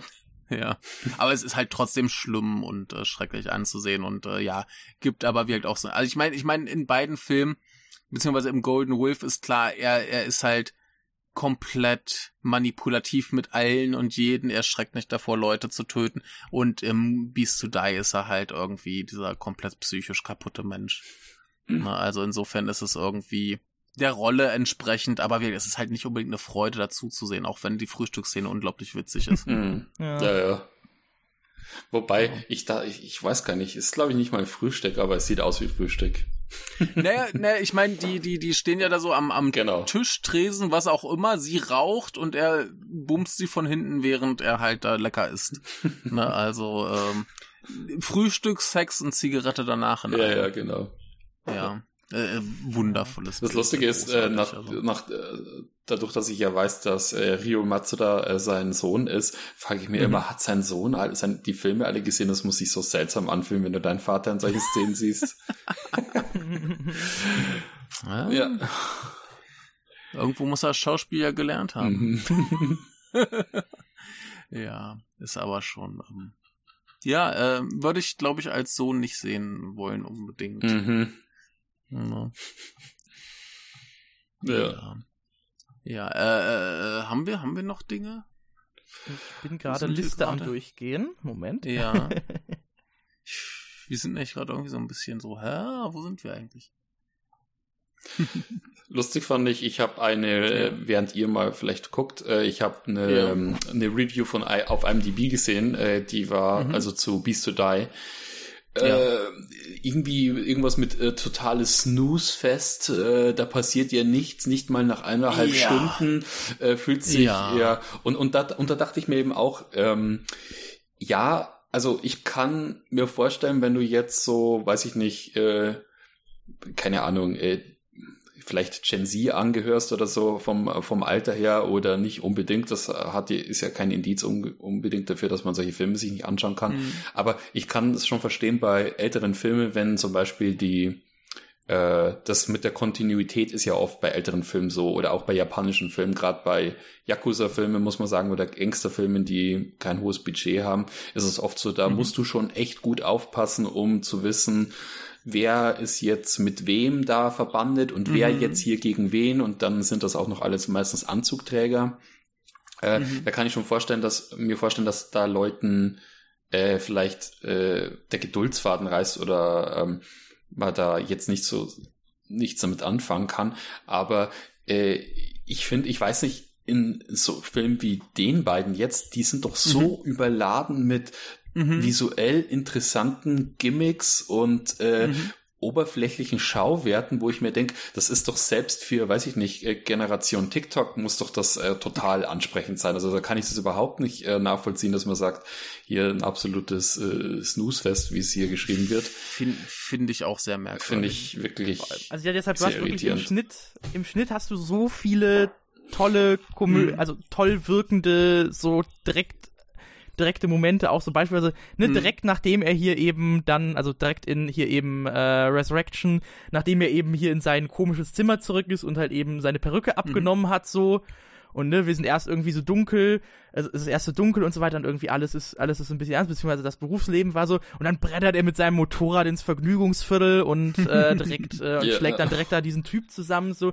Also mhm. diese Filme haben sehr viele dieser sehr smart gemachten Kontraste äh, ja. finde ich eben auch, genau. Ja, und vor allem, die waren ja auch damals äh, dafür gedacht, dass du eben äh, einfach so, ein, so, ein, so eine Aneinanderreihung von Kuriositäten die ganze Zeit hast, so diese ganzen, mhm. diese Wow-Momente, die so eben mhm. wie bei Seishun Suzuki-Filmen eben auch, wo es darum geht, hier visueller Gag, hier abgefahrene äh, Kill-Idee äh, und versuchst es eben miteinander zu verknüpfen irgendwie. Also das ist ja, ich weiß nicht, ich finde, äh, kurzweiliger kann man es ja eigentlich fast gar nicht mehr machen. Ja. Nee, oder auch beispielsweise, ne, also ich glaube, ich, ich, ich, ich glaube, äh, es schadet schon nicht, da einfach noch mal ein bisschen was aufzuzählen, einfach weil das so schön ist, auch in Resurrection mhm. of a Golden Wolf, ähm, als er dann ja äh, hier bei seiner, bei seiner Ollen ist, so, und mhm. äh, dann kommt aber der Mann zurück Oh und, ja. Ne, er versteckt, ja. also, sie sagt dann, versteck dich im Kleiderschrank so und wir sehen, okay, das ist so ein Kleiderschrank, so ganz typisch wie in so einem amerikanischen Horrorfilm, wie in Halloween. Kann natürlich auch sein, mhm. dass das da von inspiriert ist, ist ja ein Jahr danach, weiß ich aber natürlich nicht, muss mhm. ja nicht unbedingt sein. Aber so, ne, er ist da und dann ist jetzt die Frage, ja, wird, das jetzt wirklich zu so einem Verfolgungsding? Und nee, okay, mhm. der, der Kleiderschrank ist riesengroß so und er verdrückt sich halt einfach. So. Ja, ich habe mich ja. gefragt, wofür ja. dieser Kleiderschrank hin, da ist eine draußen. ja, ne? da, da, da, ja. Ja, vor allem er, er klettert doch dann so eine seltsame Sprossenwand runter oder was ist, wo ich mir dachte, mhm. ähm, was ist das bitte für eine Architektur? Also es ist äh, total abgefahren. Es hat auch so was Traumartiges fast schon, wo du dir denkst, also man denkt so, es sieht alles so, mhm. äh, du, du tust es, tut, man tut sich teilweise schwer, die Räumlichkeit überhaupt irgendwie zu begreifen. Mhm. Wie gesagt, äh, gerade jetzt auch den, das Zimmer von ihm, das sieht halt einfach aus, als wäre es ja. in einer anderen Dimension irgendwo. Was ich auch einen, grandiosen äh, Raumeffekt quasi fand, war, ähm, er stellt, also er klaut ja zu Anfang dieses ganze Geld und stellt ja fest, oh mein Gott, die Scheine sind alle äh, nummeriert und wenn die irgendwo auftauchen, da steckt da einer Scheiße und er kann sie eigentlich nicht benutzen. Und dann beschließt er, dass er das lieber in Drogen investiert und geht dann zu diesem, was er dann irgendein Politiker irgendwie so, ne? genau. ne? Und sitzt dann da in dieser Wohnung und plötzlich sagt der Politiker, ja, äh, guck mal hinter dich. Und dann geht die Wand auf und stehen da so drei Typen mit Gewehren und äh, unser, unser Matsuda sitzt da einfach nur ganz gelassen, ja du, wenn die mich jetzt erschießen, die Kugel geht gerade durch mich durch und direkt in dich rein und du bist auch tot. So, willst du das probieren? Bist du so doof? Also es ist einer, einerseits so dumm und andererseits so grandios. Mhm. Ne, ich meine, ich, ich kann mir vorstellen, dass einer tatsächlich so, eine, so einen Geheimraum da quasi einbaut, so im Hoho, dann können die von hinten kommen und ihn bedrohen. Das Ja, ist ja. einfach wundervoll. So ein Quatsch. Und dass das Make-up von diesem, von diesem äh, Politiker ist auch noch Der, so der, sieht- der, schlecht. sieht- der, Total. sieht irgend, der sieht irgendwie aus wie hier Tatsuya Nakada in Ran, hatte ich irgendwie so gedacht. So. Ja, Von der ja, Qualität her. ja. So, so, ja, irgendwie so, so relativ schlecht auf alt geschminkt, großartig. Ja, da hier, hier wie, wie der Meister ähm, von, äh, von Kiddo in Bill Kill äh, Volume 2. so schlecht mit diesem, diesem langen äh, Chinesenbart, so ein bisschen, ne? dieser Großmeisterbart. ja, Ja. war, aber, aber was ich auch mal, wo ich auch mal ganz viel Spaß habe bei so Yakuza-Filmen, ist einfach, sind diese, äh, sind diese ganzen, äh, diese ganze Aufzählung von diesem ganzen Prunkzeug, wenn, wenn diese äh, Yakuza dann immer versuchen, sich gegenseitig zu, ähm, zu äh, ja, zu sympathisieren und dann immer sagen so, ja, tollen Geschmack hast du hier, hier äh, Benz, äh, äh, BMW, Bentley, ja, nur das Beste an Autos, um sich da an ihn so ein bisschen äh, anzubiedern, dass er auf den Deal mit ihm eingeht. Und diese ganzen diese ganzen Ismen, die du halt eben äh, hast in so Yakuza-Filmen, wo du dir sagst, ja, es ist jetzt sowas von vorhersehbar, wie der Geschmack von diesen Leuten ist und oder was was was was was die als äh, den tollen Lebensstil begreifen quasi, ähm, weil das kannst du halt einfach immer an einer Hand abzählen und ähm, ich habe da mal ich habe da mal Spaß dran an sowas. Mhm. Genau, ist einfach Ja. Eye Candy. Ja. Ähm, wie fandet ihr denn eigentlich in beiden Filmen jetzt äh, die Auflösung? In Resurrection of the Golden Wolf ist es ja irgendwann so, dass er sich durch seine ganzen Ich manipuliere und benutze alle Leute dann quasi selbst ins Verderben stürzt, obwohl er es eigentlich dann gar nicht so böse gemeint hat. Und in Beast to Die ist ja dieses Ding, dass er einfach komplett wahnsinnig wird. Mhm. Mhm. Was haltet ihr denn davon? Also, also ich kann zu Resurrection of the Golden Wolf auf jeden Fall sagen, äh, dass ich da das Ende tatsächlich ziemlich, also das hat sehr gut gepasst, so, dass er halt, ne, dass er Mhm. letztendlich eben noch seine, sein, se- dass sein Girl er am Ende noch verliert und ihr dann halt auch nachtrauert, aber gleichzeitig, ne, sie ihm auch das Messer äh, eben Mhm. in, in den Bauch gerammt hat, so. Und ich dachte, also Mhm. das, deshalb, das, das war eine Sache, die ich nochmal nachfragen wollte. Wo, also haben wir Mhm. bestätigt bekommen, dass er sich das mit dem, dass er Bluter ist, nur, äh, dass er da gelogen hat? Oder? Ähm, ja, das, das, ähm, sei, zumindest ist das dann in dieser Szene, wo seine Bosse ihn letztendlich engagieren, um diesen Ja. Erpressern nachzugehen, ähm, die sagen ja, oh, du hast denen das doch nur erzählt, weil es verboten ist, Nebenjobs zu haben. Genau. Und äh, deswegen, ähm, ja, Ja. hat er denen das beim Boxen Gut. erzählt. Also wahrscheinlich ist er es nicht. Ähm, Genau, deshalb aber, aber- der, der, Spannende Ironie, dass er dann am Ende halt äh, einfach verblutet. So. Genau. Ja. Ähm, wa was ich auch super finde, ist ja, er hat ja dieses, dieses Problem mit dieser Frau. Er hat sie in den, in die Drogensucht getrieben, er hat sie benutzt, er hat sie, was auch immer, sonst wie Scheiße behandelt. Und äh, dann verkauft er ihr, ihrem Macker noch diese, diese 1,3 Kilo Heroin, um, wie es scheint, den beiden einen lebenslangen Vorrat quasi dazulassen, um sie dann zurückzulassen. Und dann geht er mit ihr spazieren in diesen komischen äh, Tunneln oder was das da sind. Ja, irgendwie, Wo sie ihn es dann ist ja eben- so ein Kirch, es ist ja so sehr, sehr kirchenähnlich. Wir hören dann ja auch die Kirchenglocken. Ja. Und nachdem Hm. er Ir- hier, nachdem er hier das. Messer in den Bauch bekommt, macht er ja auch so ein bisschen Mhm. so eine Jesus-Pose, indem er seine Arme so hochstreckt. Das ist schon, Ja. es ist schon nicht so ganz so klar, was das für ein realer Raum sein soll, Mhm. aber es ist ja offensichtlich, dass das halt eben so religiöse Ja. Anleihen hat. Ähm, das, das, das, das Tragische an der Szene ist ja, dass er dann diese zwei Flugtickets hat. Wo dann Mhm. klar wird, oh mein Gott, er wollte sie gar nicht zurücklassen, er wollte sie eigentlich mitnehmen. Hm. Ne? Und das, das ist halt so dieses Tragische, dass er, dass er dann am Ende diesen, diesen Funken Menschlichkeit hat, wo er quasi dann doch die Frau bei sich behalten möchte und sie vielleicht dem der Drogensucht auch wieder entreißen möchte. Das ist das Äh, wesentlich melodramatischere, schönere Ende auf jeden Fall. Ich meine, äh, bei, Ja. äh, bei, bei äh, Beast to Die ist es halt, da, da ist es im wahrsten Sinne einfach nur wahnsinnig, weil vor allem da kommt auch der Wahnsinn, mhm. der kommt so abrupt, finde ich. Also so dieser mhm. Schluss bei Beast to Die, der ist so, der bricht ja wirklich wie so ein, wie so ein, mhm. also eigentlich die ganze Szene ab dem äh, Moment, wo die in diesem Zug sind und äh, mhm. da den Detective äh, abschießen und dann fängt er da fängt er ja dann an total rumzuspinnen ja äh, der, mhm. der Krieg geht los der Krieg geht los und auf einmal hörst du mhm. auch diesen total treibenden Soundtrack äh, und alles ist total chaotisch da wird er dann mhm. bis zum Schluss eigentlich äh, wird er dann bloß noch mehr so ein absolutes äh, Bild Bilderfeuerwerk am Wahnsinn abgeliefert mhm. und äh, ähm, in Resurrection of the Golden Wolf hast halt ein wesentlich klassischeres, äh, melodramatischeres Ende, mhm. so klassisches Gangster, äh, Gangsterdrama. Ja, ja. Ja. Ja, ja ich, ich finde das aber auch beim, beim Beast to Die eigentlich sehr passend. Ja, ja, auf jeden also, Fall. Also ich meine, ähm, naja, er steigert sich da rein. Äh, stimmt schon, das kommt ein bisschen plötzlich, aber er sitzt ja mit diesem Polizisten im Zug. Wer weiß, was das wieder psychisch auslöst. Dann macht er noch dieses russische Roulette mit dem. Mhm. Ne? Und all so Geschichten. Ähm, und dann dreht er komplett am Rad und dann haut er mit seinem Kumpel ab und sie kommen in diesen Tunnel, wo das Pärchen ist, wo sie den Typen umbringen, die Frau vergewaltigt wird und er dann da steht und irgendwelche Reden schwingt und komplett eskaliert. Und ähm, ich finde das halt insofern passend, als dass es einfach, ja, für, für den gibt's halt keinen zurück. Ja. Es gibt keinen keinen Weg zu einem normalen Leben. Der kann nur noch weiter durchdrehen. In der Szene und, mit dem äh, Detective dachte ich mir so, greif doch die Pistole, der hat nur eine Kugel drin, du weißt nicht mal, ob die. ja. vor, allem, vor allem, wenn er dann abdrückt, ne? Dann denke ich mir, okay, dann drückt mhm. er bestimmt ein zweites Mal auch noch ab. Mhm. Ja. ja. Mhm.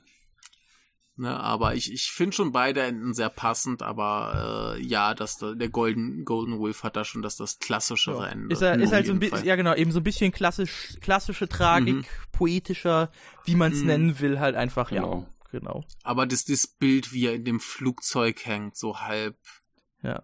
Naja, dann möchte, dann möchte er den Wein von Napoleon und will wissen, wann er beim ja. Jupiter angelangt. Er, er sagt er nicht, den, er möchte einen Wein aus 2001. Wir möchten zwei Ja, aber von Napoleon. Von Napoleon. Von Napoleon. Ja. ja. Und äh, er will wissen, wann er halt beim Jupiter ankommt, ja. Hm. Äh, großartig. Er hängt da da ja so mit komplett schiefem Kopf. Oh, das ist herrlich. Ja. Das ist. Äh, letzte Bild ist so gut. Mhm. Ja. Also ich, ich finde die, die Enden schon bei beiden ganz großartig. Ja, ja. ja. Ist auch so ein abgefahrener Moment in ähm, in äh, Resurrection of the Golden Wolf, wo er dann diesen, wo er dann äh, dies, äh, wie so ein Voodoo-Priester aussieht, wo er da in seinem Stuhl sitzt und dann über mhm, die, mhm. über in seinem Zimmer rumtanzt und du denkst, was geht jetzt ja. ab? Ja. Jetzt dreht er voll durch. Äh, das, das ist ja, glaube ich, auch eine der Szenen, die sie halt sehr viel für so, so Promomaterial benutzt haben. Ah, okay. Ich habe den ganzen Film drauf gehört, wann kommt denn das, wann kommt denn das? Lustig, ja. Ja. Genauso eigentlich dass das, das Bild vom, vom Poster, wo er da steht in seinem Ganzkörper-Lederanzug. Das ist ja eigentlich nur eine Szene, wo er wirklich so aussieht wie, wie so der, der Leder-John Rambo. Ja, ja, da, da, da sieht er wirklich aus wie so ein Spike-Spiegel, also. Da, da, da, da, da musst du nur Cowboy Bebop noch drunter schreiben dann. Ja. Und, und das, das Poster von Beast to Die passt ja überhaupt nicht mehr. Nee, das kommt nee. ja nicht mal mehr vor. ja, vor allem so gut. Ja, ja, vor allem das, das, das, das, das, äh, das gibt ja eigentlich so dieses, diese Classiness, die so, so Yakuza-Filme ausstrahlen, irgendwie mhm. noch vor. So dieses du komplett ja. durchgestylte und das hat er eigentlich ja. gar nicht so. Richtig, richtig. Ja. Der läuft halt den ganzen Tag mit so einem Eimerhut rum. Eigentlich in dem Film. Aber ihm steht, es, ihm steht dieses Outfit einfach so gut. Also ich finde diesen Hut, ich finde diesen Hut und dann später auch mit diesem, äh, den er dann, da hat er dann noch so einen helleren, den er mit diesem Trenchcoat mhm. kombiniert. Das sieht einfach so cool aus bei ihm. Ja, er sieht halt immer cool ja. aus. Der kann halt tun, was er will. Absoluter Drip. ja. ja. Äh, habt, habt ihr mal von äh, Suzuki Kagerosa gesehen? Den hatte ich nicht gesehen. Ich habe nur Zigeuner Weißen von der Trilogie ja. gesehen. Äh, das, das, das ist der danach, da spielt er ja auch mit. Genau, das wusste ich. Und äh, es ist halt so, so ein ganz abgeranzter Typ, aber sieht halt immer noch geil aus. Ja, die haben wir doch damals mit Jan Lukas besprochen. Ach ja, ja, ja, siehst du, dann haben wir den In damals unserer, besprochen. Die, wir hatten doch die Taisho-Trilogie besprochen. Genau. Ja, nur den letzten nicht. Den habe ich nämlich bis heute auch nicht gesehen. Ah, Muss ich noch machen. Ja, ja. ja, den können wir dann in zwei Jahren besprechen, wenn du jetzt sagst, dass wir das machen wollen. cool. Cool. Eines Tages schaffen wir es. Mhm. Ja, aber diese, diese äh, Taisho-Trilogie ist natürlich auch der Wahnsinn. Oder zumindest die ersten beiden. Ich nehme an, der dritte auch. Hm. Ja, deshalb. Zigeunerweisen auch Das sehr. war der über den Künstler, ne? Den hatten wir nicht besprochen. ja. Genau, Genau. genau. Ja, ganz großer Spaß.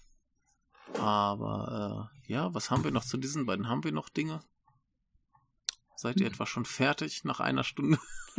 Also ich finde, also meiner Meinung nach muss Mhm. man einen Podcast nicht immer so mega in die Länge Mhm. ziehen. Also ist gut, Ja, denke ich auch. äh, Wenn du nichts mehr hast. ja, ich hätte halt, ich hätte dann halt vielleicht schon ein Schlusswort gesagt, nämlich einfach, dass es meiner Meinung nach zwei sehr, sehr gut, also sehr, sehr stylische, unterhaltsame, spannende, at atmosphärische, halt auch, ne, auch, auch ziemlich zynische, so in gewisserlei Hinsicht, Mhm. Neo-Noir-Filme sind, äh, die aber halt, äh, ja, eigentlich so genau, äh, also eigentlich genau das, also eben die genau die richtige Dramaturgie haben und genauso an den Mhm. richtigen Stellen eben so diese typische, äh, diese, aus eben diesem typischen Verlauf, den du sonst bei solchen Filmen hättest, so ein bisschen ausbrechen ähm, Mhm. und halt genauso auf eine Art und Weise abweichen, während es halt gleichzeitig noch so, ja, irgendwie wahr, wahr und nah dran an eben dem ist, was halt eben ne, irgendwie diese Art von Formular so erfolgreich gemacht hat ursprünglich. Äh, Ich Mhm. fand die Filme schon beide sehr hervorragend, muss ich sagen. Ja. Genau. Wundervoll. Jetzt könnten wir vielleicht noch drüber reden, ob das wirklich Ja. Neo-Noir sind oder ob wann Neo losgeht und ab wann altes Noir aufhört. Das ist nur eine Diskussion, die habe ich regelmäßig mit einem äh, Freund von mir, der Echt immer sagt, witzig. ja, der sagt immer, ähm, er findet den Begriff Neo-Noir so schwachsinnig, weil er sagt, wann hört der Noir auf? Wann war diese Grenze? Also wo? Ja, das ist ja, das hat er, also das, was wie es ja standardmäßig gesagt wird, ist ja eigentlich so, ja, Noir sind halt nur diese Hollywood-Filme so. Und alles, was halt darüber hinausgeht, so über diese bestimmte Phase des klassischen Hollywood-Kinos, wird dann in der Regel Neo-Noir genannt. Oder was halt auch eben in anderen Ländern äh, Ach so, das ist auch okay. ist. Mhm. das ist, das ist so eine, eine Möglichkeit. Aber ich verstehe, ich verstehe schon, was, was gemeint ist, so, Mhm. Ja, äh, ja. warum ihr diese Diskussion habt. Und eine bessere Frage. Was Mhm. ist dieses Glaszylinder-Ding, das der, ähm, der, der, den hier unser Matsuda in äh, The Beast to Die auf seinem Wohnzimmertisch stehen hat? Oh Gott, Habt ihr euch das das gemerkt? wüsste ich jetzt gar nicht. Das ist so eine Nee. seltsame Glaszylinder-Konstruktion, bei der ich mir dachte, ist es nur Mhm. ein Deko-Element oder ist das irgendwas, was mit Funktion hat? Weil das sieht aus wie so ein, äh, wie so, wie diese Espresso-Siphons, die es teilweise in Cafés äh, zu Okay. sehen gibt, aber es ist auf jeden Fall keiner. Hatte, hatte er da nicht auch irgendwie so eine ganz komische äh, Anlage, um seine, seine Stereoanlage zu bedienen? Ja, das sah halt aus wie so ein durchgestyltes Mischpult oder sowas, habe ich mir Ja, gedacht. Ja. das, das, das war auch ganz obskur. Mhm. Also ge generell seine, seine Wohnung in Beast to Die ist, ist auch wieder der Wahnsinn. Ja, ja, also. es ist super cool. Es, äh, was, was das angeht, möchte ich aber noch mal kurz empfehlen von äh, dem Kadokawa selber. Ähm, ich glaube, auf Englisch heißt der Film The Last Hero. Ein äh, komplett verkommendes Stück Scheiße von einem Film, aber großartiger Spaß. Genau, The Last Hero, äh, auf Japanisch Yogureta Eyu. Und äh, da geht's um einen, einen Motorradrennfahrer, der eben auch äh, ähnlich drauf ist wie unser Matsuda hier, der alles manipuliert, um irgendwie zum Sieg zu kommen, der auch ähnlich äh, mit Frauen umgeht und der Film ist noch viel, viel dekadenter und äh, pompöser als der hier. Also äh, das war auch der Film, wo ich mir dachte, der Kadokawa, der hat keine Ahnung, wie Menschen sind. äh, ganz großartiger Spaß. Ich weiß nicht, ob der irgendwo außerhalb Japans zu kriegen ist. Falls ihr irgendwann die Chance habt, den zu gucken, schaut ihr euch. Das ist unfassbar. Ganz Ja. großartig. Ich hoffe nur, dass Ja. diese beiden hier vielleicht irgendwann mal auf, auf so ein Double, Blu-ray Double Feature gepackt werden. Das, äh, die würde ich mir auf jeden Fall gerne ins Ja, Regal ich- stellen. Ich hoffe ja, dass diese ganzen 80er Jahre Kadokawa-Filme überhaupt mal groß rüberkommen. Also der Anfang macht ja jetzt Third Window Films mit den Obayashi-Filmen, die da entstanden ist, ja. sind. Kommt jetzt im Oktober raus. Äh, Alle unbedingt kaufen, kaufen, kaufen. Denn das ist ganz großartig, was da geschieht. Ähm, und äh, ja, dass das Schlimme ist ja, dass in der ganzen äh, Literatur übers japanische Kino es immer heißt, ja, in den 80ern war nichts los, 80er waren scheiße, da gab's nur Müll. Und das ist halt totaler Quatsch. So, ist doch wahrscheinlich eher so, dass halt in den 80ern kaum mehr was rübergekommen ist, so. Ja, ne, das, das, das, das Ding war ja auch, das waren hier die großen, pompösen Mhm. äh, Studiofilme, wo die guten Kunstregisseure genötigt wurden, Mainstream-Kacke zu machen. Hm. Ach, wie Kon ja. Oder so, ne? Und ähm, dass das dann unter anderem halt immer noch so geiles Zeug ist wie das hier, das wurde dann irgendwie übersehen oder hier ähm, der der der Sailor Student Machine Gun kam ja dann auch über die raus. Der haben sie glaube ich nicht selbst produziert, sondern nur äh, veröffentlicht, aber das das gehört ja auch zum ganzen Kadokawa Kram. Mhm. Hm. Ja, nee, aber deshalb, Und, deshalb mich würde dann äh, jetzt nur noch mal, äh, sorry, dass ja. ich unterbreche, aber das würde mich jetzt noch mal interessieren, weil du das ja jetzt gemeint hast. Würdest du sagen, das ist so ein Paradigma generell in der Filmgeschichtsschreibung oder auch in, in der, also in der Filmgeschichtsschreibung so vom Westen aus oder auch in Japan selbst? Weil deshalb, also ich könnte mir halt vorstellen, einfach ähm, 80er Jahre war halt gerade die New Wave so vorbei Mhm. und man hat halt dann einfach ignoriert, äh, das, weil das halt keine Kunstfilme mehr waren, so wie du gerade gesagt hast. Ja, in, in Japan ist es ein bisschen anders. Ähm, Mhm. Diese Filme wurden auch von der Kritik gehasst, Ah, okay. aber war, waren Publikumserfolge. Ah, okay. Hm. Und das, das, das war eigentlich generell das Kadokawa-Ding. Die Kritik hat diese Filme gehasst. Hm. Aber es, es waren Riesenhits. Die haben sau viel Kohle gemacht, äh, kamen super an und dementsprechend gelten sie halt heutzutage als Klassiker. Hm. Und im Westen war es halt sehr, sehr lange dominiert, dann wahrscheinlich von äh, Filmkritikern, die diese Meinung übernommen haben. Ja. Ne? Und dann einfach, ne, 80er, Kadokawa, alles scheiße. Und äh, der Rest war halt tatsächlich so ein bisschen nicht in Höchstform, die anderen Studios. Ne, die hatten nicht viel Geld, da ging nicht viel, äh, Fernsehen war zu dominant. Und ähm, ja, dementsprechend gelten halt die 80er so ein bisschen so als, ah, Mist. Ne, und 90er kam dann eben so langsam mit dem V-Cinema wieder ja, klar. äh, in die Puschen. Und halt so Takeshi Kitano und äh, Tsukamoto und so weiter. Ne? Was, ist Genau. wohl der, was ist wohl der, der erfolgreichste japanische Film aus den 80ern? Ich denke mir gerade, Tampopo ist Tampopo 80er? Tampopo ist 80er, Schon geil, aber ja. war, war wahrscheinlich nicht der Ja, Erfolg. klar, das- Wahrscheinlich Deshalb, einer der Godzillas aus der 80er Naja, Godzillas. und es kam Akira halt auch raus, ne? ja, okay, gut. ja. Ja, aber äh, mal gucken. Ich habe jetzt hier mal nee, nee. Highest grossing Films in Japan. Cool. Gucken wir einfach mal, wo der erste aus den 80ern kommt. Ähm, Vielleicht ist relativ niedrig oder ist das mit Ach so. Inflation Nee, das- das meine ich ja. Äh, das, das ist eine gute Frage, ähm, aber das sind jetzt vor allem auch internationale Filme, nicht japanische. Ah, okay. Der, der, der erste japanische aus den 80ern, der hier auftaucht, ist ein Film namens Antarktika. Warte mal, war das Okay. der von Äh, Kodeyoshi Kudahara mit Ja. Ken Takakuda. Genau, das ist auch, das ist auch ein. New Wave Regisseur gewesen. Genau, der hat hier Ja, The Warped und- Ones äh, gemacht. Ach, der war das, ja. und ja, ja. Intimidation, Und, äh, die sind alle ganz wunderbar. Mhm. Und mit äh, Vangelis Soundtrack. Ach genau, stimmt, das war ja auch. Ja. Genau, also ne, deshalb, Genau. der, der kam halt auch nicht mehr gut an. Wahrscheinlich genau das, was du gerade gemeint hast, so mit, ja, die guten, äh, die guten Kunstfilmemacher, die müssen jetzt die Mhm. Studiofilme machen. Richtig, richtig. Und so weiter. Keine Ahnung, ich weiß halt nicht, ob der jetzt was taugt oder nicht. Kann ja auch sein, dass der wirklich nichts taugt, weiß ich ja nicht. Aber Ja, ja, an sich, mhm. also ich kann auf jeden Fall sagen, so dem seine 50er, 60er Jahre Filme sind auch sehr empfehlenswert. ja. Mhm. Die habe ich äh, noch ungesehen rumfliegen. Ähm, muss ich mich mal ransetzen. Aber ja, das ist äh, in dieser Liste, die ich gefunden habe, der einzige japanische Film aus den 80ern, der hier äh, bei den meist, äh, also bei den größten Verdienern quasi. Ne, Mhm. Platz 1 ist natürlich Demon Slayer. Ja, gut. Und dann äh, äh, Chihiros Reise ins Zauberland und dann Titanic. Ja. Genau, ist lustig, wie die, wie die äh, Top 15 noch größtenteils von japanischen Filmen dominiert wird und dann kommt eigentlich nur noch äh, US-Kram. Dann kommt äh, Sh Sh Shoshanku.